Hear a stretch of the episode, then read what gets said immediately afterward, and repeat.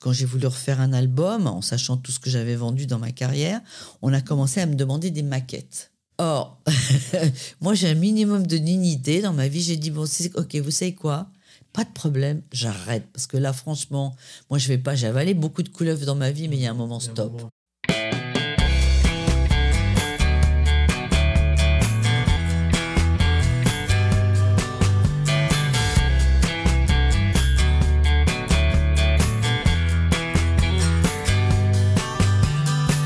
Bonjour à tous, vous écoutez Cadavre Exquis, le podcast qui décompose un parcours inspirant. Pour ce nouvel épisode, je reçois une artiste qui fêtera ses 60 ans de carrière en 2022. Avec 85 millions d'albums vendus, elle a marqué plusieurs générations avec de nombreux tubes comme L'école est finie, Vous les copains ou encore Spacer. Elle a sorti en 2021 son 27e album studio intitulé Venu d'ailleurs. Je reçois aujourd'hui Sheila. Bonjour Sheila. Bonjour, Jordan, ça va? Ça va et toi? Ouais. Bienvenue dans ce podcast Cadavre Exquis, donc podcast dans lequel je décompose des parcours inspirants. Et je suis très content de te recevoir aujourd'hui, car le moins que l'on puisse dire, c'est que tu as un parcours professionnel riche. Je rappelle que tu fêteras tes 60 ans de carrière en 2022, mais il est aussi éclectique en plus d'être atypique. Et je compte bien faire découvrir à ceux qui nous écoutent les facettes de toi que l'on connaît moins. Ben, ça m'intéresse alors. donc à tout parcours, il y a un début, et j'aime savoir euh, d'où partent euh, les personnalités avec qui je m'entretiens. Donc je voulais savoir où est-ce que tu es né et où est-ce que tu as grandi. Alors moi je suis née à Créteil dans le 94 chez ma grand-mère euh, et j'ai grandi dans le 13e à Paris euh, dans une rue qui s'appelait la rue du docteur Charles Richet. Et ils faisaient quoi tes parents? Alors au départ quand j'étais petite mon père était boucher et puis après ben, il a fait de mauvaises affaires donc euh, ma, grand-mère, la maman de ma maman, faisait les marchés, était marchande de, bonbons et de gâteaux euh, du côté d'Alfortville, maison Alfort, puisqu'elle habitait Créteil, donc c'était dans toute cette, région-là. Et puis elle a commencé à demander à maman qu'elle vienne l'aider. Et puis après, au bout du compte, ben, mon père a, repris aussi l'affaire. Donc voilà comment je me suis retrouvée euh, petite fille. Euh, vendant des, gâteaux, des bonbons, du café euh, pendant euh, les, les, les, jours où j'allais pas à l'école et les vacances. Tu as parlé de, tes parents qui faisaient les, les, marchés. On va voir dans ton parcours, si je fais bien de mon travail, qui a un côté, je ne sais pas si c'est le terme, mais très besogneux dans ta carrière. Est-ce que ça, vient de là, justement? Moi, ça vient des marchés, mais ça vient surtout de mon éducation. J'ai eu un exemple. moi, j'ai eu des parents qui ont toujours travaillé toute leur vie et qui étaient, quoi qu'il arrive, il fallait le faire. Donc, c'est vrai que bah voilà, c'est un exemple. En plus, j'ai eu la chance, euh, j'ai une maman qui était quand même très ouverte et qui avait très confiance en sa fille. Donc, j'ai commencé la danse à 5 ans. Et je pense que d'avoir fait de la danse classique pendant très longtemps, c'est une école de vie qui est très difficile et tu dois, quoi qu'il arrive, parce que c'était l'époque où on mettait euh, tu sais, des escalopes sur les pieds qui étaient abîmés à cause des etc. Donc, euh, j'ai eu l'habitude de travailler dur et d'être assidu au boulot. Tu as parlé de la danse, mais je crois aussi que tu voulais faire du cirque, tu as fait du piano, mm. Mm. donc euh, tu ne te rêvais pas autre chose qu'artiste finalement. Ah non, non, moi depuis que je suis petite, j'ai toujours aimé me déguiser, j'ai toujours aimé les histoires, j'ai toujours aimé euh, les aventures et euh, je ne suis pas quelqu'un, j'ai pas le tempérament de quelqu'un qui peut rester assis sur une chaise. Pour moi, c'était on prend une valise, on s'en va, on circule. J'avais envie d'être. Pour, c'est pour ça que je voulais faire du cirque. Parce que pour moi, c'était changer de ville tous les jours, la vie de saltimbanque. voilà, c'est la vie d'artiste. Et il vient d'où ce côté artistique, justement? Parce qu'à ce que tu nous as dit, tes parents, ils n'étaient pas dans, dans, le milieu. Non, alors ma maman, je pense que c'est quand même l'artiste de la famille, puisqu'elle est peintre avant tout. Enfin, elle a été peintre. Et puis, elle, a, elle chantait très bien. Le rossignol de la famille, c'est ma mère. Ma mère, elle était invitée partout euh, pour venir chanter dans les fêtes, pour venir chanter parce qu'elle avait une voix magnifique. Après, elle a été très frustrée par ma grand-mère qui s'en foutait, qui voulait qu'elle vienne travailler sur les marchés avec elle. Donc voilà, mais euh, je pense que ça vient d'elle. Ça vient pas du tout de mon père. Alors, mon père chantait bien, il chantait juste, mais ça vient de ma mère. Donc elle aurait pu avoir quelque part une petite carrière et tes grands-parents, du coup, ne l'ont pas laissé forcément faire. C'est pour ça que toi, tu n'as pas été bridé quand tu étais jeune? Ouais, mais je pense que bah, je pense qu'elle y a cru déjà. Je pense qu'elle a vu mon, mon, enthousiasme et surtout euh, ma persévérance. De, mais parce que même petite, hein, je veux dire, moi, quand je me mettais dans quelque chose, je voulais, je voulais y arriver. Je voulais être la première. Je voulais danser devant. Enfin voilà. Bon. Et puis j'ai toujours été. Moi, c'est dans mon tempérament. Je pense que je suis, je suis une chef scout moi quelque part. Mmh. J'aime bien entraîner les gens, emmener les gens. J'ai toujours été comme ça. J'ai fait, j'ai monté, j'ai écrit des pièces de théâtre quand j'étais à l'école. J'ai monté des pièces de théâtre avec mes copines. J'ai monté un groupe groupe avec euh, quand j'étais à, à l'avenue du Château, à la rue du Château des Rentiers dans une école de, de comptabilité. J'ai monté un groupe avec euh, euh, cinq filles qui étaient toutes de nationalités différentes et on chantait les chansons dans la cour. On faisait des, des, des trios, des, enfin des trucs super bien quoi pour l'époque. J'étais très en avance. Donc, tu cultivais ce, ce côté artistique, tu bossais aussi avec tes parents. Mm. Et je crois qu'au niveau de l'artistique, tu dansais pendant les entractes, quand ça existe encore, au cinéma. Ouais, quand j'étais petite le dimanche, euh, il y avait un cinéma qui s'appelait le Gaumont, qui est à Paris, qui est un grand cinéma à côté de la place Clichy. À l'époque, ça n'existe plus aujourd'hui, mais à l'époque, il y avait des grands entractes. Et dans les entractes, il y avait donc ce qu'on appelle des, des, des invités. Et moi, plusieurs fois, je suis partie, je me rappelle, avec mon père, avec les tutus, euh, les costumes, on dansait des tarentelles et tout. Et on allait danser aux entractes, oui. Ça a été mes premières scènes. Il paraît que tu as voulu provoquer ta chance à un moment donné. Tu as passé plusieurs auditions, comme les petits rats de l'opéra, mais aussi de chorale, mais que tu as été euh, recalé. Ouais, bah, à l'opéra, j'ai passé une audition, mais j'étais trop grande et j'étais un peu dégingandée, donc euh, ça n'allait pas pour faire le lac des signes, parce qu'on passe toujours là-dessus, l'audition en principe. Et puis, euh, j'ai passé une audition dans un truc qui s'appelait, je me rappelle plus comment, qui était... comment ça s'appelait? Je sais plus. Enfin bon, enfin c'était un truc où il y avait des, des, des chanteurs, c'était des trucs à voix, etc. J'y suis allée et je me suis fait aussi étendre. Mais moi, tu sais, euh, c'est- y a pas, quand j'ai envie de faire quelque chose, c'est pas parce que tu rates une fois que tu vas rater la fois d'après. Donc ça m'a pas arrêté pour autant. J'étais très déçu, bien évidemment. hein. Mais bon, c'est comme ça. Bah, tu as eu raison de persévérer, puisqu'il y a une audition qui a bien fonctionné quand tu avais 16 ans, et je crois que c'était avec ton groupe de l'époque, les Guitar euh, Brothers. Ouais, c'est ça. Et c'est là où tout a décollé. Bah, c'est là, ouais. J'ai passé une audition à la base, je répétais avec ce groupe. J'étais la chanteuse du groupe et euh, je répétais dans une salle de, ci- de cinéma désaffecté de la SNECMA. Il y a quelqu'un qui est venu, donc qui s'appelait, à l'époque, qui était auteur-compositeur, qui n'était pas encore producteur, qui s'appelait Claude Carrère et qui m'a auditionné. Et après, il est venu le lendemain avec quelqu'un de chez Philips qui s'appelait Jacques Play. Et voilà comment est née mon histoire. J'ai été passer une, une audition dans un studio qui s'appelait la DMS. Ils ont entendu ma voix. Moi, je, la première fois que je me suis entendue, j'étais épouvantée tellement je trouvais que j'avais une voix aiguë. C'était terrible parce qu'on s'entend pas comme ça normalement. Et puis voilà, ils ont vu mes parents et, et dix jours après, dix, quinze jours après, je faisais mon premier disque. Et justement, je crois que c'est tes parents qui ont signé ton premier contrat. Bah oui, parce que moi j'avais 16 ans et la majorité à l'époque était à 21 ans. Donc mes parents, ils ont signé un bout de papier sans savoir vraiment ce qu'ils signaient, pour être honnête. Parce que voilà, c'était. c'était c'était pas un contrat, c'était une escroquerie euh, à tout va. Mais bon, moi je leur en veux pas dans la mesure où mes parents, ils faisaient les marchés, quoi, ils savaient pas. Et ce qu'il faut comprendre, c'est qu'à cette époque-là, aujourd'hui, les chanteurs, ils ont euh, un manager, un attaché de presse, euh, trois avocats, ils ne Ouais. sont pas encore connus, mais ils ont déjà tout. Alors que nous, on arrivait, il y avait rien. Avant nous, c'était euh, Patachou, Georges Brassens, des gens comme ça. Donc, nous, on était des jeunes. Ça a été les premières productions indépendantes de gamins. On savait pas ce qui allait se passer. Il n'y avait pas encore la presse des jeunes. Il n'y avait rien. Tout s'est monté petit à petit. Donc, évidemment, euh, mes parents ont signé un truc qui, qui ressemblait à rien. En tout cas, ils croyaient en toi. Euh, le premier single, contrairement à ce qu'on pourrait penser, c'est Jolie Petite Sheila. Ouais. L'école est finie. euh, Et le deuxième.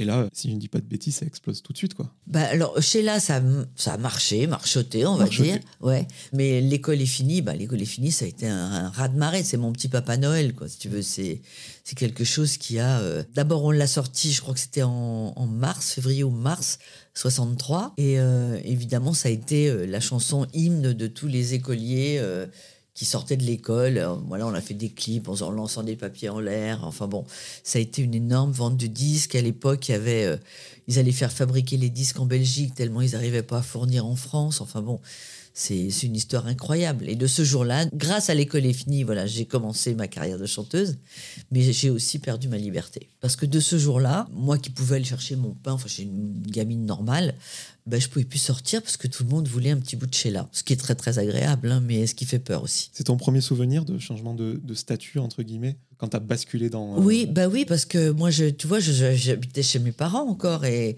et en réalité, bah, j'avais des gens qui couchaient sur mon paillasson. J'étais suivie par des mobilettes par tout le monde. C'était euh, et c'était très gentil à la base. Hein, c'était pas quelque chose de méchant. Mais moi, j'ai connu, euh, on est peu, mais on a connu l'époque des idoles. Et les idoles, c'est-à-dire que les gens, ils vivaient euh, juste à travers nous, ils s'habillaient comme nous, ils attendaient la sortie de notre disque, ils achetaient rien d'autre. On était vraiment des gens qui, qui suivaient, quoi. Donc, euh, donc c'est vrai qu'on a vécu une époque tout à fait particulière. Et là, tu vis euh, une carrière à 200 à l'heure alors que tu n'as que 16 ans, je le répète. Est-ce que tu as l'impression qu'on t'a privé de ta jeunesse avec le recul ou juste que tu as vécu une jeunesse complètement différente? Alors, privé de ma jeunesse, bah, j'ai pas eu une jeunesse comme tout le monde, c'est évident. Après, moi, j'avais aussi fait un choix. Bon, après, tu imagines jamais qu'il va se passer ça, que mm. d'un seul coup, ça va exploser, que toutes les titres que tu vas faire vont être des tubes et que tout le monde va te chanter, que tu vas faire la couverture de tous les journaux. C'est pas quelque chose que, que tu peux même à laquelle tu peux penser. Donc, euh, moi, j'ai eu une jeunesse différente. Après, moi, j'ai vécu mes, les premières surprises parties et la folie, je l'ai vécu euh, quand j'ai fait SB Devotion, beaucoup plus tard. On va en parler. En tout cas, ce qui est sûr, c'est que non seulement tu n'as pas une, vécu une jeunesse comme les autres, mais aussi une, vie de femme qui est complètement différente par rapport à la réalité de, de l'époque, euh, déjà en matière d'indépendance financière, parce que je le répète, c'est qu'en 65, que les femmes peuvent ouvrir un compte bancaire à leur nom et à travailler sans le consentement du mari. Oui, enfin, moi je m'en fous, j'étais pas mariée, mais, ce que je veux dire, c'est qu'on n'avait pas de compte en banque. Mais ce qui est incroyable, c'est qu'on n'avait pas de chéquier, on n'avait pas de compte en banque. Enfin, non, mais euh, c'est là qu'on voit à quelle vitesse c'est allé. Mais bon, il faut aujourd'hui que les jeunes réalisent que c'était quelque chose de. C'était les parents qui géraient tout, c'était. Euh, tant que tu n'avais pas la majorité. Alors moi, j'ai eu de la chance d'avoir des parents qui étaient très ouverts et, et voilà, qui m'ont fait confiance et qui m'ont qui m'ont laissé aller, qui m'ont laissé travailler, qui ne se sont pas posé de questions. Et après, j'ai, parce que j'ai été bien élevé, que moi, l'heure, c'était l'heure. Tu me disais 11h du soir, c'est 11h du soir. Si tu me disais 5h, euh, c'était 5h. Mmh. J'ai été très, euh, très respectueuse des, de, ce qu'il fallait suivre. Et tu l'as dit à l'époque, tout le monde se coiffait, s'habillait comme toi. Je sais que tu n'aimes pas qu'on dise que tu étais une icône ou euh, un, modèle. Enfin, c'est un peu enfin, bizarre disons, de, ouais, le revendiquer. Quoi. Ouais, mais comment tu le vivais? Mais c'est bizarre parce qu'à l'époque, on a commencé à créer les boutiques de Sheila, donc je dessinais des robes que je portais à la télé ou avec lequel je faisais des photos, etc. Et on avait des boutiques et les, les gamines y allaient et étaient habillées comme moi, coiffées comme moi. Euh, si je changeais de coiffure, je faisais une raie de côté, mettais une raie de côté. Enfin, ça, ça a influencé toute une jeunesse, quoi. Alors, sur le moment, quand tu le vis, bah, ça, te fait, ça te fait hyper, hyper plaisir. Mais c'est plutôt maintenant que je réalise. Parce que sur le moment, tu es tellement pris dans un espèce de tourbillon de folie. Moi, je passais mon temps à courir, à travailler. J'ai pas vraiment vécu l'instant parce que dans l'instant, je faisais que penser à faire les choses correctement. Et, tu sais, moi, quand j'ai démarré, je connaissais pas du tout ce métier. Hein. Donc, il a fallu que j'apprenne sur le tas. Donc, les télés, comment tu te tiens, comment tu fais. Moi, j'avais toutes mes chansons étaient chorégraphiées, donc euh, je travaillais les chorégraphies. Enfin, il y avait rien qui était fait au hasard. Donc, j'ai beaucoup, beaucoup boulonné. Mais avec le recul, tu vois, là, je vais fêter euh, bah, l'année prochaine mes 60 ans de carrière. Et je me dis, mais qu'est-ce que j'ai fait pendant 60 ans? 60 ans, c'est énorme. Il y a des gens, ils, ne vivent pas 60 ans. Moi, j'ai travaillé pendant 60 ans. Alors, travailler, oui, parce que c'est beaucoup de boulot, avec une sensation de pas travailler. C'est ça la chance d'avoir un métier que tu, que tu aimes, quel qu'il soit, hein, que tu sois menuisier, pâtissier, n'importe quoi. Quand tu fais quelque chose que tu aimes, tu n'as jamais l'impression du travail. Tu rentres le soir, tu es, naze, mais tu es heureux parce que tu te réalises dans quelque chose que tu rêvais de faire. Et ça, moi, si j'ai un conseil à donner aux gamins qui nous écoutent, c'est de leur dire, vous savez quoi, suivez votre instinct, c'est ça que vous avez envie de faire. Lâchez pas la bride, quoi. Faites ça. Parce que après, vous êtes tellement heureux, vous êtes même, même si c'est pas comme vous voulez exactement, mais vous êtes dans ce que vous aimez, vous réalisez vos rêves. Puis au moins, il n'y a pas de regret si ça se passe pas. Voilà, on, a essayé. on a essayé. Exactement.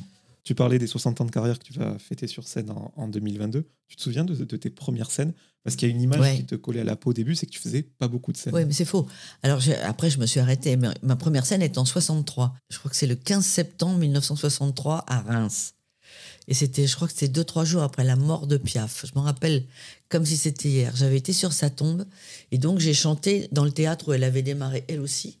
Et à, ce moment-là, c'était un énorme truc parce que tu sais, normalement, à l'époque, on démarrait, il y avait une vedette anglaise, il y avait un présentateur, une vedette anglaise, une vedette américaine et la vedette. Je savais pas. Voilà, bah c'était, bah oui, c'est normal. Mmh. Mais c'était comme ça. Il y avait toujours, c'était, toujours comme ça. Or moi, j'ai pas fait ça. J'ai démarré directement en deuxième partie. Donc j'avais 17 ans. Oui, c'était en 63, j'avais 17 ans. Donc il y avait tout un spectacle qui reposait sur moi. Je chantais, je crois que c'était 13 ou 15 chansons, je sais plus. C'était un truc énorme et je me rappelle que Carrère avait organisé ça. Il y avait François derrière avec un monsieur qui m'a beaucoup aidé dans ma carrière qui s'appelait Willy Guibou, qui était le directeur euh, général de François. Ils avaient amené des cars, ils avaient fait venir des journalistes. Enfin, c'était une, une opération énorme et, et ça a été magnifique. Et c'était donc en 63. Et j'ai donc fait deux tournées. J'ai travaillé jusqu'à fin 64. Et pour des raisons de santé, puisque j'étais trop fatiguée, parce que c'était énorme pour une gamine de mon âge, je me suis arrêtée pour des raisons de santé, parce que je pouvais plus chanter, je me trouvais mal en scène, j'avais perdu 25 euh, kilos. Enfin voilà, quoi. Donc euh, on m'a arrêté. Et d'ailleurs, je suis retombé sur une interview de toi en 63. J'ai trouvé ça sur le site de l'INA, où justement le journaliste, présentateur, je, n'ai plus son nom en tête, te demande pourquoi tu n'es pas sur scène. Et toi, tu dis, j'apprends le métier sur le tas, je veux, je veux bosser avant d'aller sur scène. Ouais. Tu veux que les concerts ils soient faits au cordeau, quoi. Tu veux pas oui, y mais ça, sans- c'est oui, ça c'est ma, ça c'est ma, mon tempérament. Encore aujourd'hui, c'est que moi, si je viens sur scène ou, ou à la télé ou n'importe où avec une chanson nouvelle ou quoi que ce soit, tout est prêt. Je n'en vais jamais parce que euh, tu sais avec le track. Malgré tout, tu as toujours un peu le track. Alors, bon, maintenant, je suis entraînée, mais quand même, tu sais pas, tu sais pas ce qui va se passer. Moi, ce que j'ai à faire, c'est sur le bout des ongles. Mes pieds, ils savent où ils vont, ma tête, elle sait où elle est, je sais comment c'est. Après, il peut se passer quoi que ce soit, une caméra qui tombe, euh, un truc, euh, n'importe quoi. Moi, je continue ma route. Et c'est hyper important. Conseil, préparez-vous avant d'y aller. Après, euh, tu l'as dit, donc tu as fait de la scène, tu as arrêté, mais il paraît que tes disques ils se vendaient tellement comme des petits pains que tu n'avais même pas besoin de faire de concert. Que ton Ben producteur non, ben, voilà, c'est ça. Moi, je travaillais avec quelqu'un qui faisait du disque, et donc il a réalisé en réalité que si j'avais fait de la scène, c'était la liberté pour moi et je gagnais ma vie. Or là, j'étais salarié chez lui. Il a découvert qu'en réalité, je rapportais beaucoup plus d'argent en faisant du disque. Parce que à l'époque, c'était l'époque des 45 tours, il y avait quatre titres, et moi, les quatre titres étaient classés, toujours. Donc, évidemment, comme lui, il co-signait tout, parce que voilà, il n'y a pas de petit profit. hein. Il était éditeur, euh, auteur, euh, voilà, enfin bon.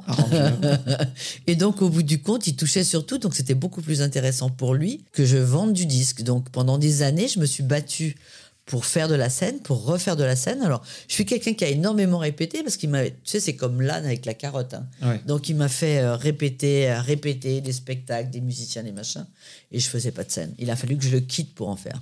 Toi, cette période-là, euh, dans les années 60, c'est un peu une génération dorée, celle des yéyés. Mm. Donc avec Johnny, euh, France Gall, Jacques Dutronc, Sylvie Vartan. Pourquoi yéyé C'est un terme qu'on entend tout le temps? Alors Yéyé, bah moi c'est le titre d'une de mes chansons en plus. Oui, oui, mais oui. Bah, parce qu'à l'époque, dans les premières chansons, quand tu les écoutes, tout le monde, c'était comme si on faisait que des adaptations de chansons américaines. Les Américains font toujours yeah, yeah. et, nous on faisait yeah, yeah. Et c'est comme ça que c'est né. En réalité, si tu écoutes tout le monde à l'époque, il y a beaucoup de yeah, yeah. Donc, juste parce que c'était une espèce de traduction de yeah, yeah des Américains. C'est tout bête. Et ça nous est resté. Tout le monde crache dessus. Excusez-moi, réécoutez. Alors évidemment, les tempos bougent, évidemment, mais il y a une telle euh, joie de vivre, un tel entrain, une telle euh, inconscience. euh, on a tellement envie que je trouve que par rapport à certains trucs d'aujourd'hui, croyez-moi, inspirez-vous, il y a des choses pas mal quand même. Tout à l'heure, je parlais de la notoriété du changement de statut. Donc là, je vais poser une question un peu plus perso, mais euh, ça, c'était plutôt dans les années 70, avec voilà, Sylvie Vartan, France Gall. Toi, vous représentez, euh, Et Françoise quand même. et Françoise Hardy, Ouais. vous vendiez du papier, quoi que vous faisiez. Vous représentiez euh, beaucoup de choses. Vous étiez même une source de fantasme euh, pour des hommes. Et je crois qu'on vous contactait pour poser nu. Et comme vous ne le vouliez pas, il y a des gens qui vous dessinaient euh, dénudés dans lui, par exemple. Oui, Comment oui, tu oui, bien vivais, sûr. toi, ça, sur un plan personnel? Bah, c'est-à-dire, oui, bien sûr qu'on nous a demandé. Enfin, moi, en tous les cas, moi, oui, on me l'a demandé beaucoup de fois même, Euh, pour beaucoup d'argent. Mais bon, après, c'est un choix. Je veux dire, où on a décidé de se déshabiller ou pas. Bon, moi, non. Euh, Même avec beaucoup d'argent, je me déshabille que quand je veux et avec qui je veux, surtout. Donc voilà, mais euh, bah, après, tu peux pas empêcher les gens de, de dessiner et de fantasmer. Bon, c'était plutôt des beaux dessins, donc c'est pas désagréable. Tu tu vois, plutôt, tu te trouves une hanche bien arrondie, une taille très fine. Tu dis, ouais, c'est pas mal. du début de ta carrière jusqu'en 75, je compartimente un peu pour me rendre la chose Mhm. un petit peu plus facile. Chez là, voilà, pour que les gens se rendent compte, c'est un album par an. Les succès s'empilent. Et en 75, je crois, tu me corriges si je me trompe, ces chansons, tu les as fait quand tu es parti aux États-Unis. Qu'est-ce qui se passait à ce moment-là de ta vie? Tu es parti euh, là-bas parce que voilà, New York, c'est la ville de la Alors, création. c'est pas comme ça que ça s'est passé très exactement. Love Me Baby, Singing in the Rain, ce sont des chansons que j'ai enregistrées en Angleterre. Avec, j'ai trouvé un groupe. Moi, j'ai entendu des adaptations qui n'étaient pas faites pour moi à la base. C'était fait pour sortir un groupe. Bon, moi j'ai entendu ça, j'ai dit non, non, non, c'est pas pour un groupe, ça va être pour moi. C'est moi qui vais le faire. Mais comme évidemment, la dernière chanson que j'avais fait avant ça, c'était euh, L'Arche de Noé, on le prend dit maman avec le chien, la chouette, enfin tout le truc. C'était évidemment pas possible. Et puis surtout, je savais très bien que le public de Sheila n'allait pas en discothèque. Moi, j'avais un public familial euh, et on dansait pas sur Sheila. Tu allais dans une discothèque, hein, tu voyais Sheila, tu le mettais dans la poubelle direct. C'est de là qu'est née l'histoire de SB Devotion. C'est-à-dire, je me suis caché derrière un surnom B-Devotion parce que j'avais trois danseurs noirs et S, bon, bah, on savait que c'était moi. Et euh, j'ai donc fait l'adaptation de cette chanson qui à la base n'était pas du tout pour moi. Et il s'est trouvé qu'on l'a sortie en radio sous le nom d'un groupe et que c'est passé partout. Et surtout, c'est passé partout dans les discothèques et ça a été numéro un dans toute l'Europe sans qu'on sache que c'était moi. Et c'est seulement après, et c'est là que c'est drôle, parce qu'en réalité, tous les programmateurs qui me connaissaient quand même déjà depuis plus de 20 ans, 25 ans, euh, en réalité, ils n'ont même pas entendu que c'était ma voix, alors que les gens, les auditeurs, ont téléphoné en disant on est sûr que c'est Sheila qui chante. Mais c'est pas possible, on est sûr que c'est Sheila qui chante. au bout du compte, ils avaient raison. Comme quoi, ils ont de l'oreille. Hein.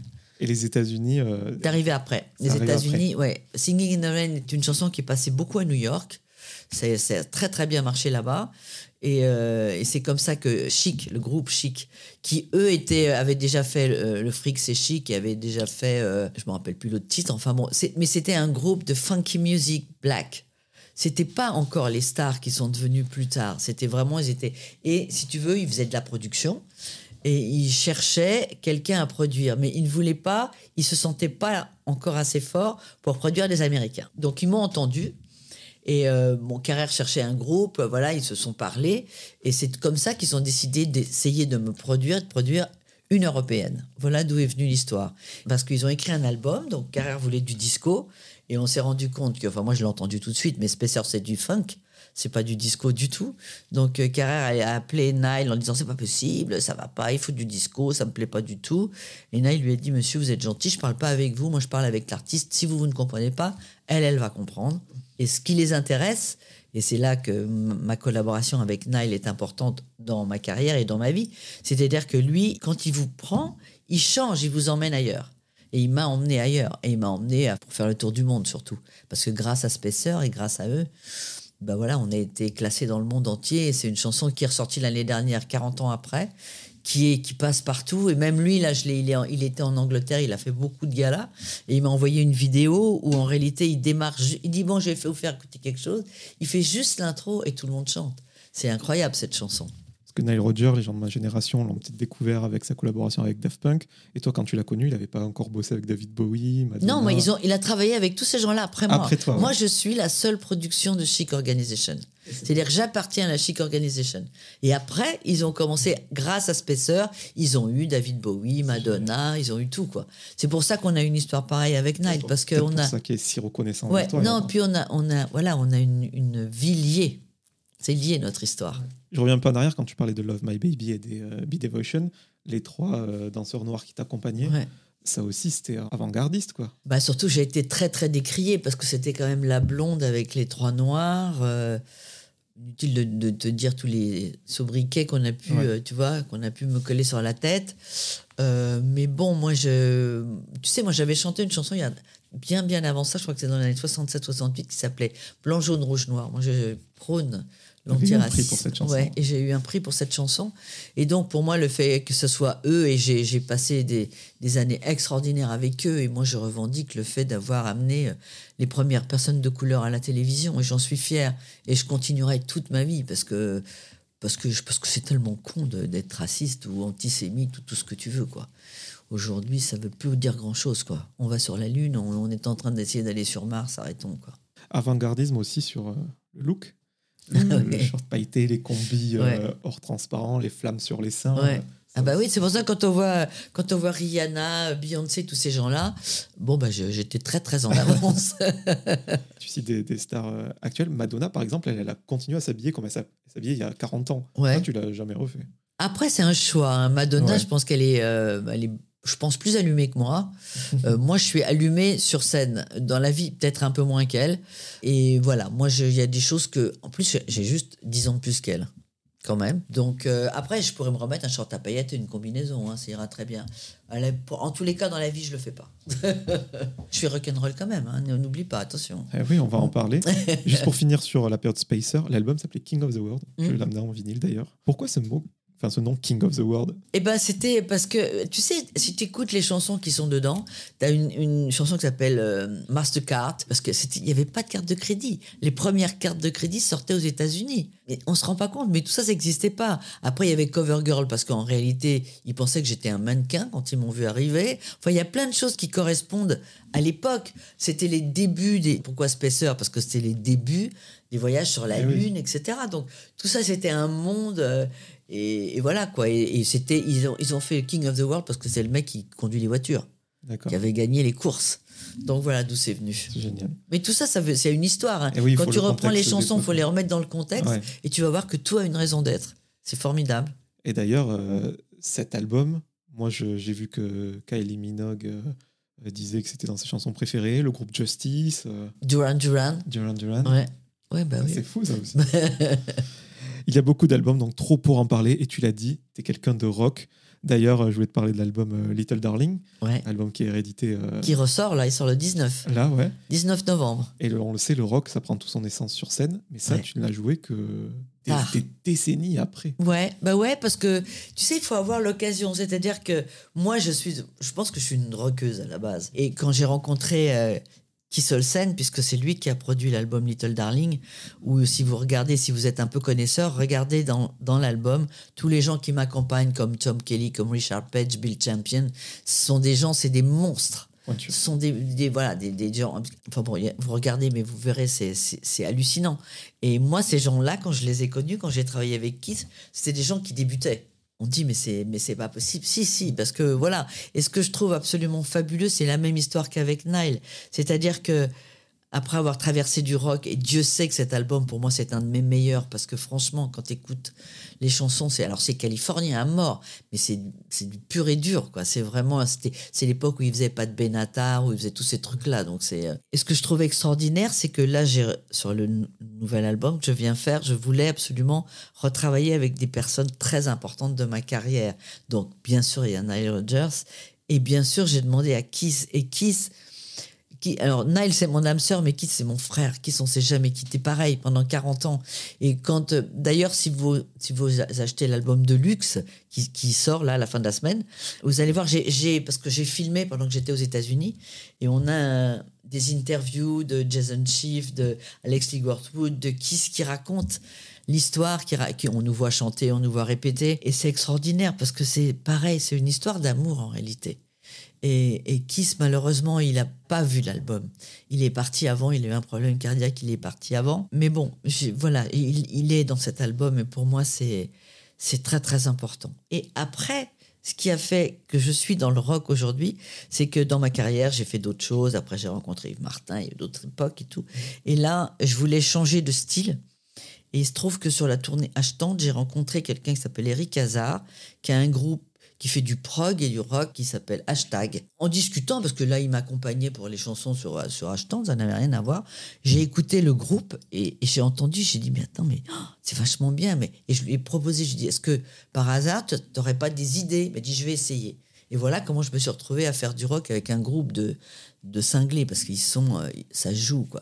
Là, je- franchement, je, me, je kiffe, mais je kiffe grave. parce que j'ai des musiciens hors pair. Et, et, et en plus, ce qui est bien, c'est que c'est mes chansons revisitées. Ouais, c'est ça. Donc, c'est voilà, je m'ennuie pas. Tu t'ennuies pas, ouais. Non. Pour recontextualiser, cet album Little Darling est sorti euh, en 80, début des années 80. Ouais. Et Ashton, c'est en 2017. Alors, j'ai fait, j'ai fait une série en 2009, 2010. Et là, c'est- j'ai fait en 16 et 17. Et il paraît que c'est Christophe de Chavannes qui t'a Ouais. convaincu. Ouais, bah tu sais, Christophe, je le connais pareil. Hein. On- je je l'ai vu débuter parce que j'avais débuté avant lui. Et, on- et quand il m'a proposé de faire, j'avais fait déjà la première tournée avec les anciens qui s'occupaient de ça.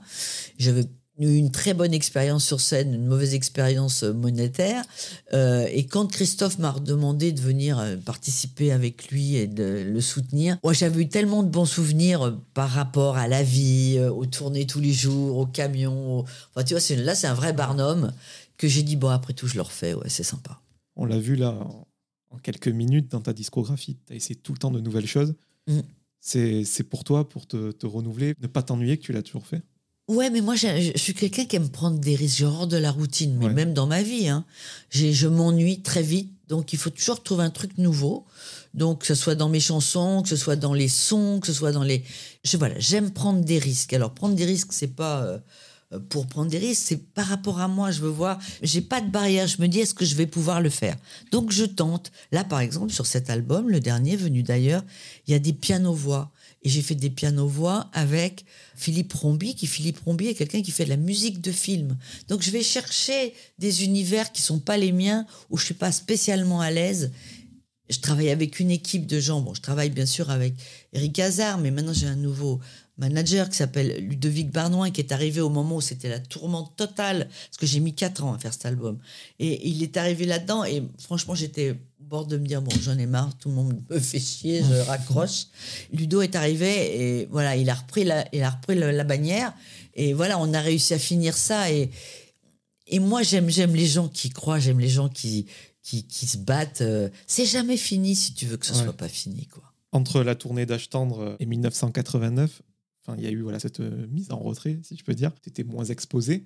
Pourquoi d'ailleurs euh, cette retraite entre guillemets? Voilà, tu, là, tu, là, tu, alors, il y a quand même eu, après Little Darling, il y a eu euh, la rencontre avec Yves Martin, avec qui j'ai travaillé, qui m'a fait Tango, Je suis comme toi, euh, qui m'a fait des tubes, euh, Emmenez-moi. Il y a trop d'albums. oui, c'est ça. Mais bon, il y a eu toute cette période qui a duré presque 30 ans. Et sur cette période-là, ça a très bien marché au début. Et tu sais, comme je te disais, j'aime bien prendre des virages de 360 degrés, ce que j'ai fait avec lui. Et il y a eu un moment où je voulais ressortir un album. Et tu sais, comme je chante depuis longtemps, les gens il y a des gens qui, qui, à mes débuts, me portaient mes, mes bandes et m'accompagnaient en radio et tout. Ces gens-là ont pris du galon, sont devenus directeurs de maisons de disques, etc. Et je n'aime pas les gens qui n'ont pas de mémoire. Moi, ça ah. m'énerve. Il faut toujours se rappeler d'où on vient. C'est là que c'est d'autant plus intéressant la, la, réussite que tu as. Et ces gens-là, euh, bah, euh, tu sais, ils t'envoient un peu dans les murs, quoi. Donc, euh, quand j'ai voulu refaire un album, en sachant tout ce que j'avais vendu dans ma carrière, on a commencé à me demander des maquettes. Or, moi, j'ai un minimum de dignité dans ma vie. J'ai dit, bon, ok, vous savez quoi? Pas de problème, j'arrête. Parce que là, franchement, moi, je vais pas. J'ai avalé beaucoup de couleuvres dans ma vie, mais il y a un moment stop. voilà. donc, euh, donc j'ai arrêté, mais dans mon esprit, j'arrêtais le disque. J'arrêtais pas le reste. Après, ça a été interprété d'une autre façon. J'ai fait ce spectacle de 89 où je suis dit, je suis venu te dire que je m'en vais. tu sais, mon grand défaut, c'est que je suis une optimiste un peu bébête de nature. C'est-à-dire que je sais tout le monde est beau, tout le monde est gentil. Donc je me suis dit, c'est pas grave, je vais faire des duos, je vais faire des trucs, en fait, trucs avec les potes, pas de problème. Ce que j'ai oublié, c'est que c'est un métier où c'est du commerce. Et que quand tu ne chantes plus, tu rapportes plus d'argent, tu n'es plus monnaie d'échange, tu n'es plus. Donc d'un seul coup, ton téléphone ne sonne plus. C'est dur ça? Bah, Tu sais, il faut apprendre à vivre. Alors je vais te dire, c'est très difficile et à la fois c'est très enrichissant après avoir vécu depuis que j'ai l'âge de 16 ans, entouré de gens qui t'ont dit Ah, t'es la meilleure, t'es la plus belle, plus rien, bah, il faut que tu t'habitues déjà, parce que le téléphone sonne plus, à te dire que tous les gens qui t'ont entouré n'étaient pas aussi sincères qu'ils voulaient bien le dire. Et puis surtout, tu apprends à vivre avec toi. Et ça, c'est une grande, grande, grande leçon de vie. Parce que on commence à penser. Moi, ça m'a permis d'écrire j'ai écrit sur, sur ma vie, sur les gens que j'ai rencontrés, sur mes expériences. Ça m'a permis de sculpter, ça m'a permis de peindre, ça m'a permis d'être face à la solitude, au silence et à ma vie de famille. Alors beaucoup de gens me l'ont reproché et moi je pense que j'ai très bien fait de le faire parce que d'abord j'ai créé un manque pour moi. J'ai eu envie de revenir à condition que ce soit sur scène. C'était la condition sine qua non. Et quand je suis revenue, pour être honnête avec toi, j'avais fait un album où je rechantais des versions différentes de tubes. Quand je suis revenue, j'ai dit, bon, je vais faire ça pendant deux ans, je vais prendre un petit bonus chouette. Je pensais pas que aujourd'hui je fêterais mes 60 ans de carrière. Parce que ça, c'était en 97. Donc, tu vois, c'est un long bonus. C'est une énorme tablette au chocolat. Et la, sculpture, ça, a été C'était bah, j'ai fait de zéro Ah oui, non, mais la sculpture, tu sais, moi je partais. Alors, je voulais sculpter, je voulais sculpter. Un jour, j'étais chercher de la terre. Euh, j'avais aucune notion de ce qu'il fallait faire, mais j'avais tout le matériel, les trucs. Les, Enfin bon, j'avais tout ce qu'il fallait. J'ai pris mon, ma terre et j'ai dit, bon, bah, maintenant je sculpte. Alors, je me rappellerai, j'ai mis un Bouddha, tête de Bouddha côté de mon tabouret, là, qui tournait. J'ai dit, bah, j'ai commencé à sculpter, à sculpter. J'ai- Évidemment, j'arrivais pas à faire la tête de Bouddha, hein, parce qu'il faut un minimum de. Voilà. Et en réalité, tu sais ce qui est, ça qui est drôle? Alors, moi, je crois à ça. hein. Tu vas me prendre pour une cinglée, c'est pas grave. Mais la première tête, parce que j'aime beaucoup faire des têtes, la première tête qui est sortie, c'est la tête d'un de mes guides qui s'appelle le docteur Guinbert. Avec, à travers mes mains, en voulant faire un Bouddha, et ben en réalité, c'est sa tête Ouais. qui est sortie. C'est pas extraordinaire, ça Mais il y a d'autres signes euh, du destin un peu euh, dans ta vie. On en parlera tout à l'heure quand Ouais. on parlera de la spiritualité. Spiritualité, justement, tu as écrit des livres là-dessus, Mhm. tu as même écrit un roman et tu as même euh, des bouquins sur la spiritualité qui sont super bien vendus. Quoi. Oui, bah, le premier, le premier, ça s'appelait Les chemins de lumière, et c'est un livre sur tous les justement les maîtres que j'ai rencontrés. Il y a, y tout, tout est mélangé. S'il y a des mantras, des, des, des prières, des neuvaines, il y a absolument de tout dedans parce que je pense que la foi et les croyances et les forces, pour moi, il y a une force supérieure, mais je pense que les religions divisent. Donc pour moi, c'est un tout, et j'ai mélangé le tout. Mais tu sais quoi, on va parler tout de suite parce que dans ton album Venu d'ailleurs, tu parles de, de chamans, les grands maîtres, les âmes sœurs. Tu crois en l'ésotérisme, à la Ouais. réincarnation aussi, je Ouais. crois. Ouais. Bah déjà, est-ce que tu peux nous parler d'où ça vient? Et aussi, tu vois des signes dans la vie, comme cette, euh, cette tête qui est née Oui. euh, de, de l'argile. Bah, euh, Tu sais, je pense qu'on est, on est tous issus de la même chose. hein. Et donc, euh, quand on est jeune, on n'a pas le temps, on voit pas, on sait pas et tout. Après, justement, dans ma, ma période où je suis restée un peu dans la solitude, tu commences à écouter. Tu sais, nous, on est très cartésien, on a des- une éducation cartésienne, c'est-à-dire qu'on grandit, c'est comme ça qu'il faut faire, il n'y a pas de truc. Or, en vieillissant, si tu comme en plus, bon, pour être honnête avec toi, moi, je suis passée de l'autre côté, j'ai fait une septicémie. Je suis restée quatre jours entre la vie et la mort. Je suis passée de l'autre côté, je suis revenue.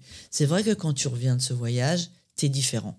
Tes valeurs changent, tes priorités changent, c'est plus du tout la même chose. Et après ce voyage-là, c'est de là que m'est venue l'envie de, de lire Krishnamurti, de lire euh, le livre des esprits, Alan Kardec. Enfin, je, me suis mis là-dedans. En plus, moi, j'ai une, arrière-grand-mère qui faisait tourner les tables, qui soignait les gens. Enfin, ça, me vient de loin, mais euh, voilà, moi, j'y crois beaucoup. Je pense qu'on est, euh, on a plusieurs vies. On avance dans le temps et on a une, on a une âme. L'âme, c'est celle qui te ramène tout ce que tu engrangé. Et tu as les mémoires cellulaires. Et quand tu, es, tu écoutes ton corps, tu passes pas par ta tête, juste tu écoutes ton instinct. Tu sais, des fois, le matin, tu te lèves, tu dis Oh, Tiens, j'ai envie de faire ça. Et puis, tu dis Ah non, j'ai pas le temps, puis je sais pas faire ça. Puis, non, non. Si on te dit Tu as envie de faire ça, note-le, même si tu le fais pas tout de suite. Mais note-le, parce que c'est quelque chose qui te vient d'avant. ouais. Et ce qui te vient d'avant, c'est que tu, tu dois aller là pour essayer de faire quelque chose, ou de progresser, ou de, ré- ou de redécouvrir quelque chose, ou ta mémoire va te revenir. C'est pas par hasard. L'instinct n'est pas un hasard. Tes mémoires cellulaires, elles sont hyper importantes. Après, arrête-moi parce que je vais te faire 3h50 là-dessus. Juste sur ça, autre chose euh, pour toi, j'imagine, ce n'est pas du hasard. Tu es né un 16 août. Tu as perdu euh, tes parents à 15 jours d'intervalle. 16 jours d'intervalle. Le 12 août et le 28 août, tu es né le 16 août, 16 jours d'intervalle. Ouais. Ça aussi, toi, tu le prends comme un signe. Ah bah moi pour moi c'est plus qu'un signe, c'est vraiment c'est euh, ils ont été séparés dans leur vie, ils ont fait 65 ans de vie commune, ils ont été séparés 16 jours et 16 jours c'est le jour de ma naissance et ils sont tous les deux morts au mois d'août. Donc pour moi bien sûr que c'est un signe. On va parler de cet album Venu d'ailleurs, Ouais. donc qui est sorti euh, cette année et qui va être euh, Version de luxe ouais, qui ressort là, qui sort donc euh, bah, à la fin de la semaine et qui a quatre titres nouveaux, quatre, Quatre nouvelles chansons. Il y a quatre remixes, ça c'est différent, mais il y a quatre nouvelles chansons que j'avais gardées, que j'ai que j'ai remises. Il y a euh, tous les clips, dont il y a le clip de La Rumeur, le clip de de Tous Yéyé, il y a il y a le, le film making of de l'enregistrement à ICP en Belgique, il y a le making of de l'enregistrement fait aux États-Unis avec les gens dont je t'ai parlé. Ouais, tout à l'heure. contenu, ouais. Ouais, c'est un, un, un bel objet dont je suis très très très fière. C'est pour que les gens euh, se rendent compte, cet album Venu d'ailleurs, voilà, c'est un peu euh, la bande-son de ta vie. Voilà, tu allé chercher les collaborateurs. euh, qui ont- Ouais, c'est un peu la, boucle, la boucle est bouclée. boucle et c'est ouais. pour ça que j'aborde tous les sujets. J'aborde le chaman. Il y a un clip qui, qui, qui va sortir, qui a été fait aussi. J'aborde le chaman parce que pour moi, un chaman, c'est c'est très important. J'aborde Venu d'ailleurs parce que euh, je parle des âmes sœurs et je pense que si on fait, on commence justement à regarder un peu moins avec sa tête, mais avec son âme, on va se rendre compte qu'il y a des gens avec qui on se sent très bien.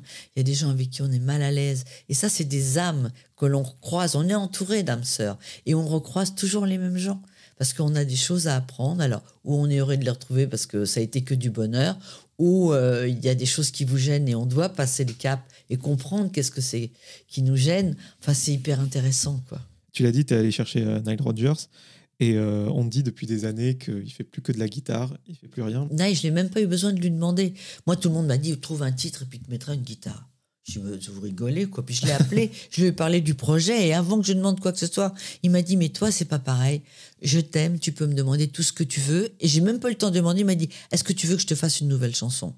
Et il m'a fait de l'eau Alors je dit, mais bah, devine, bien sûr. Et il me dit, mais qu'est-ce qu'on fait? Et j'ai dit, tu sais quoi, ce qui serait bien, c'est qu'on arrive tous les deux, 40 ans après, à remettre tout le monde sur le plancher. J'ai dit, et tu sais quoi, prends ta guitare, enferme-toi et pense à notre histoire, raconte notre histoire. Et il a fait The Law of Attraction, qui est exactement notre histoire. Donc, tu as cité plusieurs fois La Rumeur, le single du dernier album, mm. qui évoque euh, ton rapport à la presse People, qui a vraiment pas été tendre avec toi mm. et qui, mine de rien, a quand même jalonné euh, ta carrière et la jalonne encore. Euh, pour les gens qui ne le savent pas, tu as longtemps été suspecté d'être un homme. À l'époque, on se remet dans le contexte, il y avait deux journaux People, il y avait des rumeurs sur toi ça sortait dans tous les kiosques de Paris. Partout. Et certes, euh, il n'y avait pas les, les, réseaux sociaux, etc. Mais toi, tu avais Non, mais c'était pareil. C'était c'était aussi un ouais, c'était le même impact que parce qu'il y avait moins de monde déjà. Et puis à ce moment-là, il y avait que deux journaux, quoi. Donc c'était un truc qui était absolument euh, époustouflant, qui était partout. C'était dans les kiosques, dans les, enfin c'était dans les tabacs. Enfin, il y en avait partout, quoi.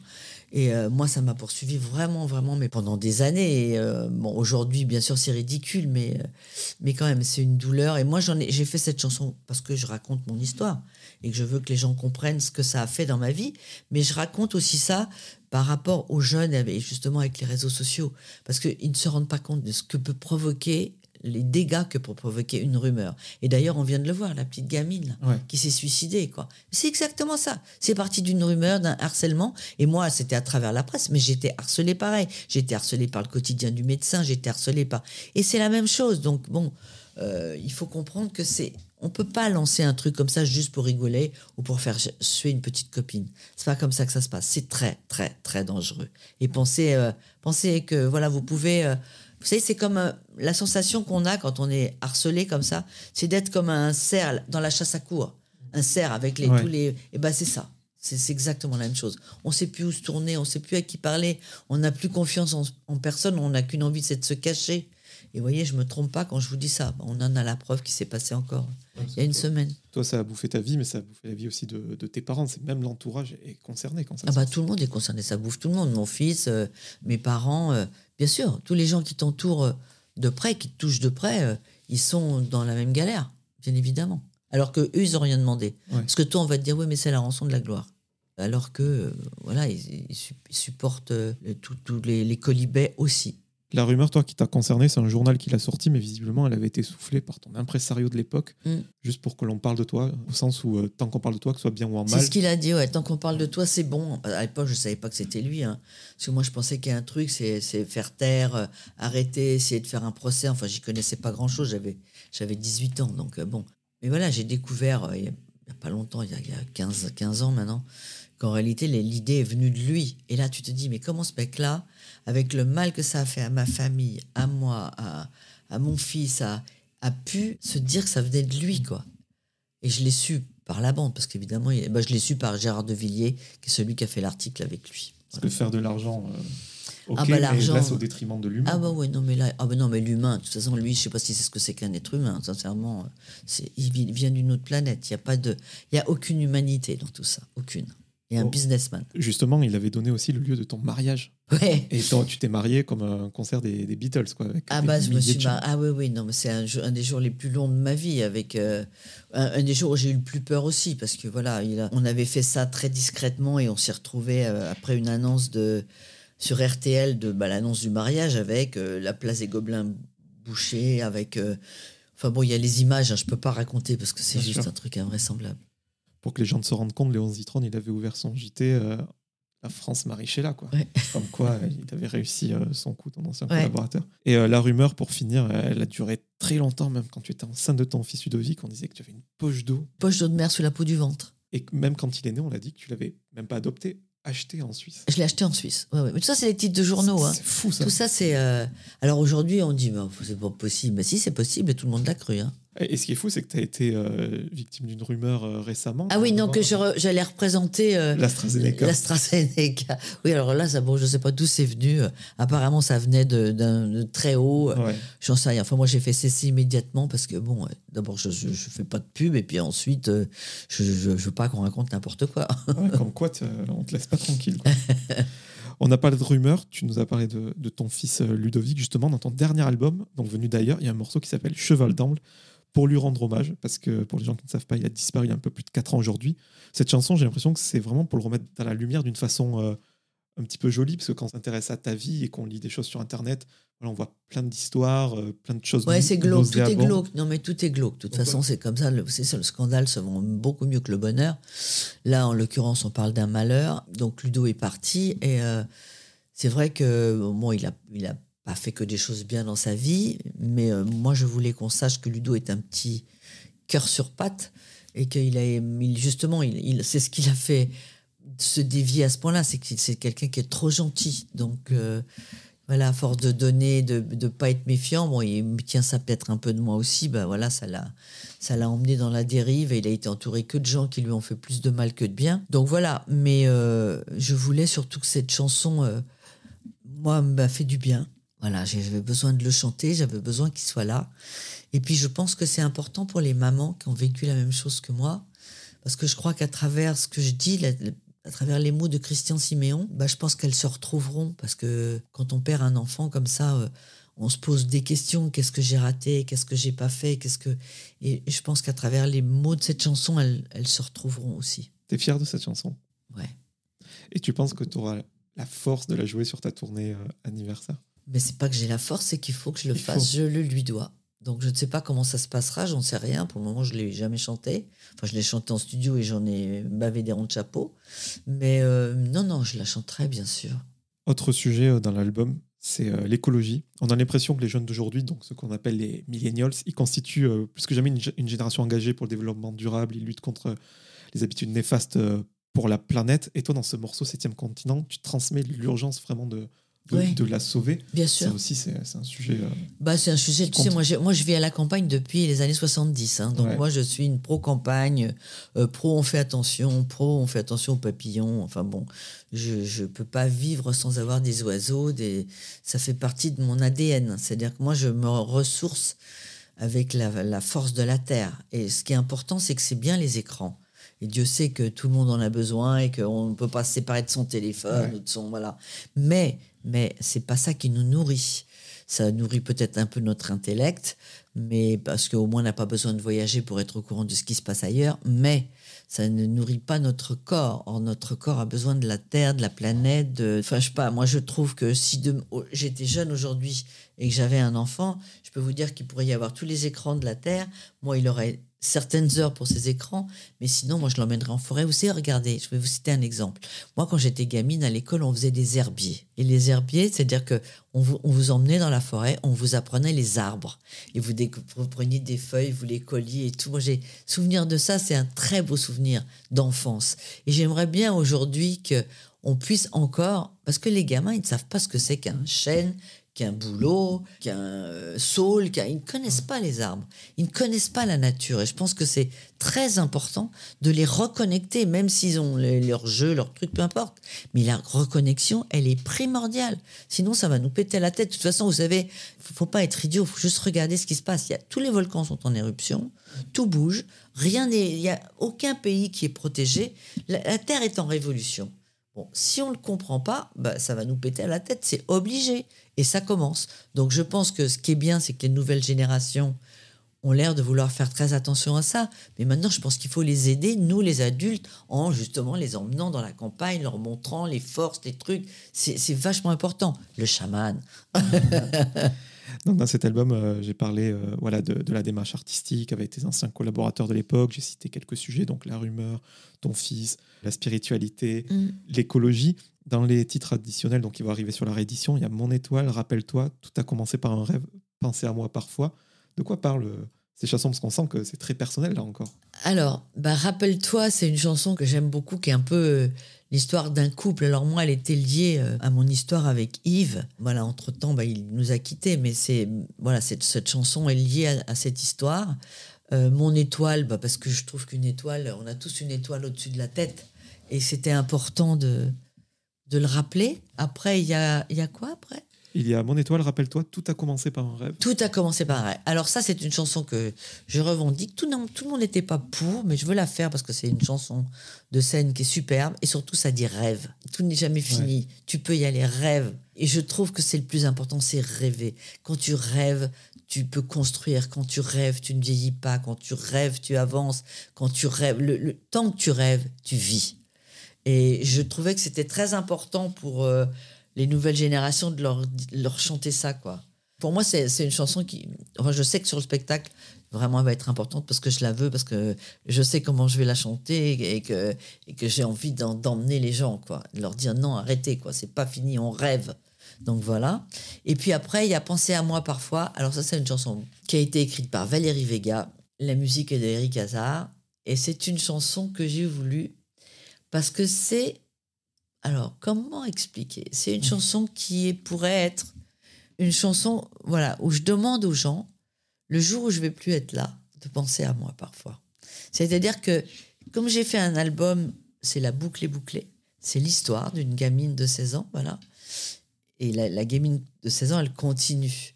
Et je voulais, par rapport à l'histoire de ma vie, que plutôt que de faire écrire quoi que ce soit par les autres, que ce soit moi qui délivre un message.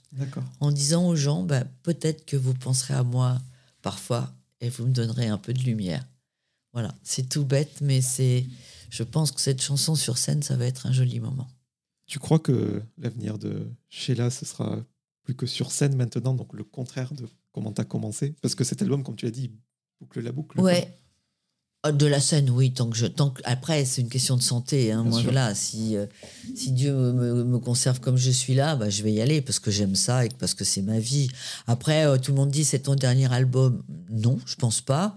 Mais euh, voilà, en tous les cas, je l'ai fait. C'est-à-dire que si demain il m'arrive quelque chose, moi, j'aurais fait le résumé de ce qui a été ma vie. Ça ne sera pas passé par les mains d'un autre. C'est pareil, j'ai très envie d'écrire, d'écrire mon histoire, mais de l'écrire moi à travers mes yeux à moi et à travers l'envers du décor. Parce que je j'aimerais pas qu'on fasse plus tard, je ne serai plus là, euh, qu'on raconte mon histoire parce qu'elle est tellement invraisemblable que des gens voudront la raconter, mais que ça soit raconté à travers euh, les, yeux d'un attaché de presse, les yeux d'un coiffeur, les yeux d'un d'un choriste. Moi, je veux que ça soit mon histoire et que ça soit pas, tu vois ce que je veux dire, il faut que ça soit la vraie histoire. En tout cas, cet album, c'est pas pour te passer la pommade, mais euh, il a eu des retours vraiment très très positifs. Ouais. Je, suis dans le milieu de la musique, donc ouais. Euh, ouais, je peux en attester. Et en plus, j'imagine qu'il récompense un, entêtement, un investissement moral, financier. Ah bah oui, parce que alors je peux te dire, je n'ai pas été aidé. Hein. Moi, qu'on puisse dire, ça fait quatre ans que je suis dessus. Je, je, suis passé par tous les styles, par, par les jeunes branchés, par des personne n'écoutait ce que j'avais envie de dire et personne n'écoutait ce que je voulais délivrer, enfin mon histoire. Donc au bout du compte, ben, je me suis retrouvée avec les gens qui m'entourent et on a été à trois, Eric, Ludovic et moi, et on, a mené voilà, au bout l'histoire. Et je suis d'autant plus fière que, alors ça m'a coûté beaucoup d'argent, mais je, suis allée au bout, je suis d'autant plus fière d'être arrivée que j'ai pas lâché et qu'au bout du compte, on se rend compte que c'est souvent autour de soi, tu sais. C'est pas la peine d'aller chercher la bronchitude, le truc. C'est souvent autour de soi que les gens t'écoutent le mieux, t'aimes le mieux et te font ce que tu as envie. C'est ça qu'il faut savoir. Tu sais, avec beaucoup d'amour, des fois, on fait des choses beaucoup mieux qu'avec euh, avec une renommée euh, qui ne veut rien dire. Ça, c'est clair. Moi, je voulais euh, qu'on parle d'un sujet ensemble parce que tu l'as dit, des gens t'ont tourné le dos, certaines personnes n'ont pas de mémoire. Et moi, j'ai l'impression qu'autour des chanteuses, surtout, il y a une sorte d'agisme qui touche les femmes. Donc, c'est-à-dire qu'à partir de 40 ans. Ah, tu dirais 40 Moi, j'aurais dit un petit peu plus, mais je suis Non, non, moi, je dis 40. Moi, je dis 40. Même Amel Bent le disait. À partir de 40 ans, on est vieille. Nous, c'est retour à la vaisselle. Moi, je vais te dire, je suis la seule qui. Enfin, je suis peut-être pas la seule qui revendique, je suis la seule qui râle, parce que moi, c'est mon caractère. Mais je trouve qu'il y a un moment stop, quoi. C'est-à-dire que, tu vois, on vient de faire un album qui est. Je n'ai pas eu une seule mauvaise critique. Tout le monde le trouve très beau et il est très joli, cet album. Bon, Sylvie vient de faire un album. Euh, voilà, Françoise avait fait un album. Et si tu veux, on a, toutes les trois, presque soit Sylvie fête ses 60 ans de carrière cette année, moi c'est l'année prochaine, Françoise a 60 ans de carrière aussi. Or, autant les mecs ont dit oh là là, c'est génial, ils passent, leur album passe, que ce soit Julien Clerc, Souchon, les ouais. tout le monde passe, mais nous les filles, on passe pas. Parce que les filles, bah, elles n'ont pas le droit. Or, je trouve ça pas normal. Alors, je te dis pas, euh, c'est normal, il faut le placer aux jeunes et tout. Mais je veux dire, il y a un moment, on fait partie du patrimoine français. On fait des albums, pas pour les écouter dans nos salles de bain, on fait des albums pour les gens. Les gens sont heureux de les entendre. Alors, sans passer euh, dix fois par jour, parce que cette époque-là est révolue, mais une fois de temps en temps, parce qu'ils peuvent raconter ce qu'ils veulent. On a fait les mêmes carrières que les mecs. On a fait les mêmes carrières que tous les chanteurs dont on parle. Et on a vendu autant de disques qu'eux, si ce n'est plus. Donc je ne comprends pas pourquoi nous, on n'a pas le droit d'exister et on n'a pas le droit d'être juste traités comme des gens qu'on fait quand même des choses assez formidables. Mais je suis Juste parce qu'on est des nanas, mais c'est pas juste. Alors moi, je suis pas du tout euh, euh, MeToo, machin, tout ça, parce que je trouve qu'il faut pas aller trop loin non plus. Moi, je suis pour l'égalité des sexes, ça c'est très bien. Mais après, là, je trouve que c'est invraisemblable. Et ce n'est pas normal. Et je râle. Parce que franchement, pourquoi 60 ans de carrière, bah, cite-moi les mecs qui les ont faites. Voilà. Ah c'est- clair. Et par contre, euh, vu que l'Amérique a, a jalonné ta vie, là-bas, ça se passe comme ça. Le- si si t'étais américaine, il y aurait un respect total. Ah mais bien euh, sûr, non, mais les Américains respectent statut, la attends. réussite, respectent les carrières, respectent... Enfin, là-bas, c'est... Voilà, on t'est encensé quand t'arrives quelque... Tu vois, par exemple, Tina Turner, je te cite Tina Turner parce que ça, je viens de voir une photo d'elle, donc ça m'y fait penser. Tina Turner, elle arrive quelque part, c'est la diva. c'est Parce que, tu te rends compte, depuis quand Cher, c'est pareil. C'est des gens, peu importe l'âge qu'ils ont, ce qu'ils sont, on s'en fout. C'est des gens, ils sont... C'est des modèles, tu vois Alors que nous, on, est, on nous renvoie à la vaisselle, quoi. Mais merde, non, je suis pas d'accord. Et là, je vais parler de quelque chose que, qui, j'espère, arrivera le plus tard possible. Mais si euh, demain il t'arrive quelque chose, Mhm. au JT, tu seras la plus magnifique du monde. Ah ben non, mais bien sûr. Ah non, mais bien sûr, je vais avoir un talent faux. Je vais avoir que des médailles. non, mais ça, je m'en fous. Je m'en fous de toute façon. Et tu sais quoi, ils, auront pensé à moi parfois. Voilà. Pour tes 60 ans de carrière, donc euh, il y a énormément de, de dates. Quand on a 27 albums studio, euh, 500 chansons, bon, il y a les tubes, euh, tu peux pas y couper. Mhm. Mais euh, tu sais déjà à peu près tout ce que tu vas chanter sur Bah, scène. tu sais, c'est compliqué parce que alors je vais te dire, moi, tu dis, sept- je dis 700 chansons. C'est le problème, c'est le choix. Alors déjà, évidemment, je vais chanter le nouvel album, énormément du nouvel album, pour être honnête. Euh, et puis je vais chanter, bien sûr. Alors il y a les incontournables, il y a Bang Bang, a Vous les copains, il y a euh, Les Rois Mages, il y a, euh, enfin il y a des chansons que je ne peux pas éviter. Je vais faire des medleys d'époque. Enfin, je vais essayer de faire des choses. mais après, c'est tellement difficile. Il y a toujours des gens qui diront, mais pourquoi elle n'a pas chanté ça? Mais tu vois, là, là, on est en train de commencer doucement à y penser, à préparer. Et pour le moment, j'en suis à 3h moins le quart de spectacle, ce qui n'est pas possible. Tu vois, donc on est obligé de couper. Et puis moi, j'ai un bel album, donc évidemment, j'ai envie de chanter les nouvelles chansons aussi. Mais euh, t'inquiète pas, ça va être bien. Oui. Je sais que ça va être bien. Là, on a déroulé un petit peu euh, ta vie de, de manière bon, for- forcément très rapide. On sait que, et on l'a compris, euh, je pense, dans cet entretien, tu as toujours regardé devant toi. Mhm. Si tu prends deux minutes, que tu regardes un peu dans le rétroviseur, est-ce qu'il y a quelque chose qui t'a rendu euh, nostalgique ou au contraire, tu es ultra fier Alors moi, je suis pas du tout nostalgique, vraiment pas.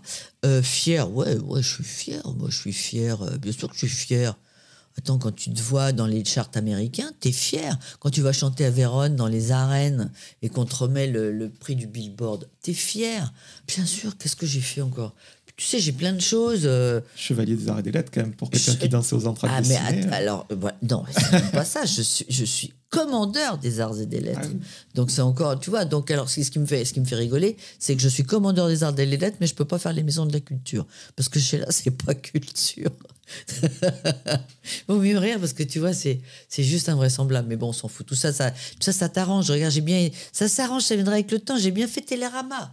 Tout s'ouvre. C'est jamais fini. Il y a toujours une petite lumière au bout du chemin qui fait que il va se passer quelque chose. Pourtant, sur un plan culturel et même sociétal, tu as fait avancer euh, beaucoup de choses, des mentalités, euh, notamment dans ta période disco. Mm. Tu l'as dit toi-même, il y a 70% des, du public, des personnes euh, gays qui sont là. Bien sûr. Bah, ils se sont. mais c'est ça, ça a été la, Ouais. alors là la liberté. Puis surtout, j'ai acquéri, on dit ouais. J'ai euh, un, un nouveau public est arrivé à ce moment-là. Et, et alors eux, c'est des grands fidèles, des grands fêtards. Et ils, aiment, ils ont du goût. Je peux vous dire que moi, dans mes spectacles, c'est juste la fête, mais vraiment la fête. Et moi, c'est ça que j'aime. C'est pour ça que j'ai envie de faire de la scène, parce que moi, j'ai quatre générations dans la salle. Et tout le monde se mélange, et il n'y a pas de distinction, il n'y a rien, tout le monde chante, tout le monde connaît tout. Et ça, c'est pour moi, c'est ma plus belle récompense. C'est ça, ma plus belle récompense. Et un petit mot sur ça, euh, quatre générations euh, dans la salle. Euh, à l'époque, tu étais cataloguée de chanteuse populaire. Je crois que c'était Hmm. pas bien vu. Très mal vu. Ah bah non, j'étais une chanteuse populaire. Je faisais, j'ai jamais fait. De toute façon, je ne fais pas partie de l'intelligentsia parisien, moi. hein. Et j'en ferai jamais partie. Et je m'en fous. Et être, une chanteuse populaire, mais je le revendique. Mais quel beau cadeau. C'est-à-dire que tu, tu touches toutes les couches de la société, tu touches tout le monde, toutes les générations. Les grands-mères, elles ont appris des chansons à leurs petites filles ou les parents. Enfin bon, c'est. C'est magnifique. Et tu sais, quand moi je fais, après le spectacle, je fais toujours une dédicace. Et quand tu vois euh, une petite fille, de, enfin une petite fille, une gamine de 20 ans qui vient, qui est accompagnée de sa grand-mère et qui dit Je vais lui acheter ça pour son anniversaire. Et la grand-mère, elle, elle a les larmes à l'œil. Mais tu sais, après ça, tu te dis Bon, on peut, me- on peut me retraiter de chanteuse populaire, de tout ce que tu veux. Moi, je m'en fous. Ça, ça m'appartient. Ça n'appartient à personne d'autre. C'est nous. C'est ça qui est bien dans ma vie, moi. C'est que c'est un nous maintenant. 60 ans. Pendant 60 ans, on a été ensemble. Et peut-être encore, encore 10 ans, j'en sais rien, si Dieu le veut. Mais disons que c'est au-delà des chansons, c'est une vie, c'est des souvenirs, c'est des émotions, c'est des pleurs, c'est des rires. Donc ça, ça n'a pas de prix. On sent que maintenant, voilà, tu, enfin, comme tu l'as toujours fait, tu veux faire ce que tu as envie de faire, tu veux t'amuser. Et euh, moi, je voulais parler de, de ton passage dans l'émission Mass Singer. Moi, j'ai trouvé ça vraiment. euh, Ouais, canon. mais ils m'ont pris pour un, ils m'ont pris pour un lapin alors que j'étais un écureuil. Donc ils sont partis sur Chantal Goya. Non mais ah non mais non. Non, mais tu vois, tu disais que tu faisais pas partie de l'intelligentsia parisienne. Il y en a qui, qui se privent de passer dans cette émission pour les candidatons. Toi, tu t'en fous, tu trouvais ça marrant. Ah, euh, moi, je trouvais ça drôle. C'est Ouais. comme faire danse avec les stars. On a dit, ah non, mais faut pas. Mais moi, je- moi, si j'ai envie de le faire, je le fais. Je vais pas commencer à demander si c'est bien, si c'est pas bien. T'as envie de le faire, faut le faire. Moi, je rêve de faire des conférences. J'espère que je ferai des conférences. Je ferai peut-être du théâtre. Je ferai moi, pour moi, c'est jamais fini. J'aimerais faire une comédie musicale.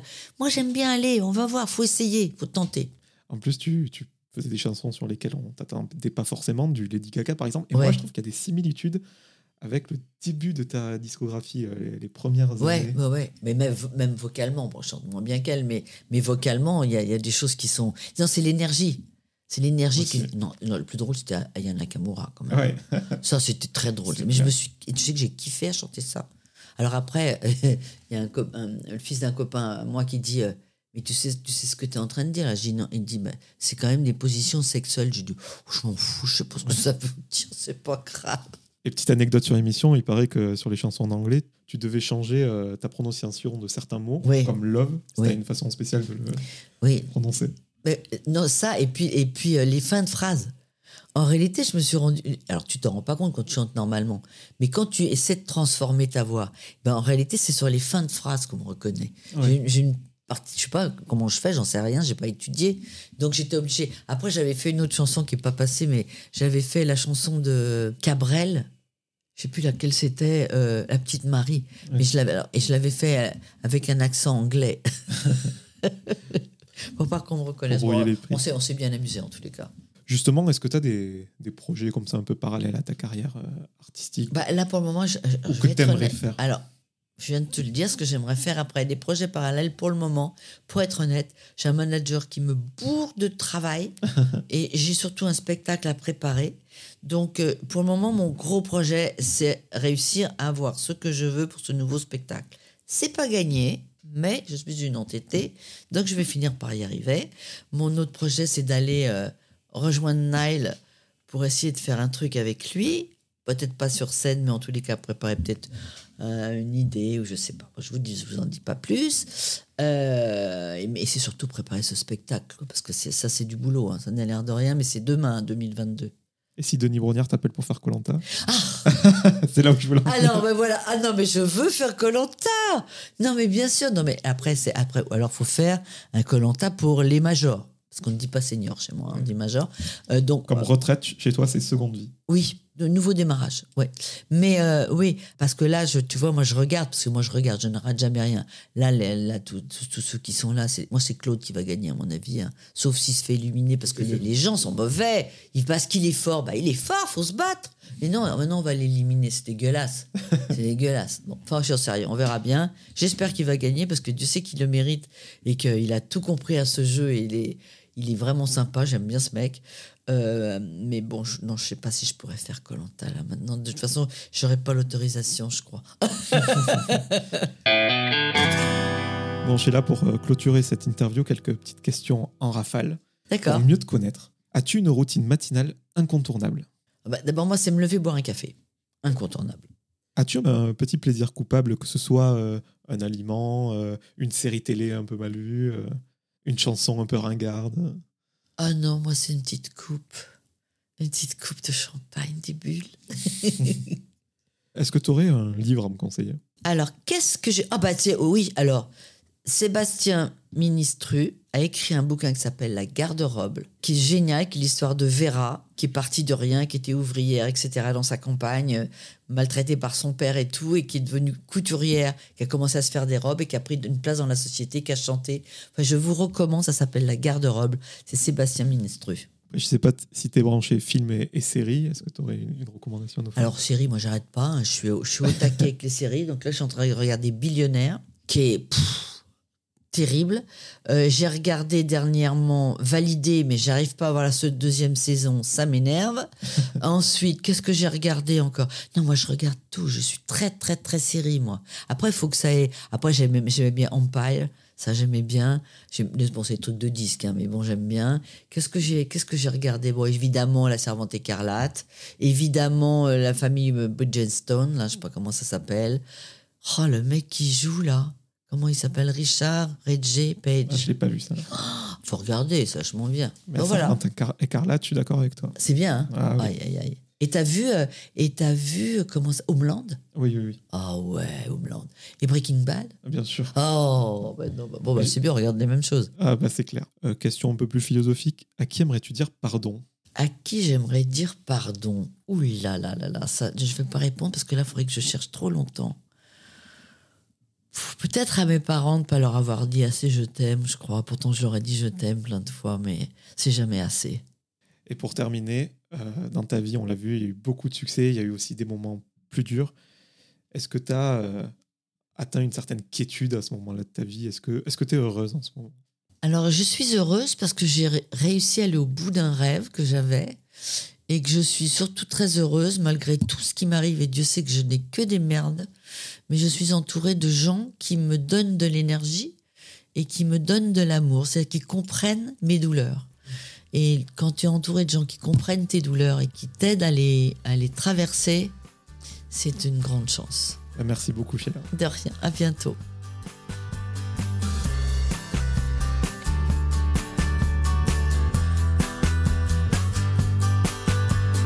Merci à toutes et à tous d'avoir écouté cet épisode avec Sheila. Si vous voulez soutenir le projet, vous pouvez mettre 5 étoiles sur Apple Podcast et vous abonner à Cadavre Exquis sur toutes les plateformes de streaming. Je vous donne rendez-vous très bientôt en compagnie d'un nouvel invité.